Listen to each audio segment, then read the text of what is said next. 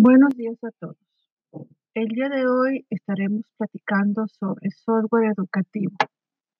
El software educativo es el conjunto de programas o aplicaciones diseñados especialmente para facilitar el proceso educativo, utilizando diversos recursos multimedia como el video, sonidos, imágenes, actividades y juegos interactivos y que pueden ser aplicados a diferentes materias como matemáticas, química, geografía, inglés, entre otros, ya sean teóricas o prácticas.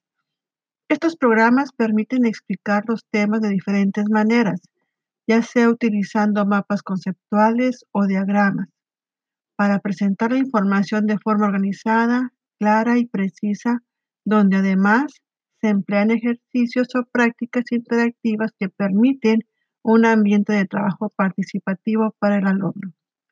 Algunas de sus características son interactividad entre el usuario y las actividades, fomenta el autoaprendizaje, desarrolla habilidades, son fáciles de utilizar, realimentan y evalúan al alumno, se adaptan a las necesidades del estudiante simulan situaciones diversas y permiten compartir grandes cantidades de información.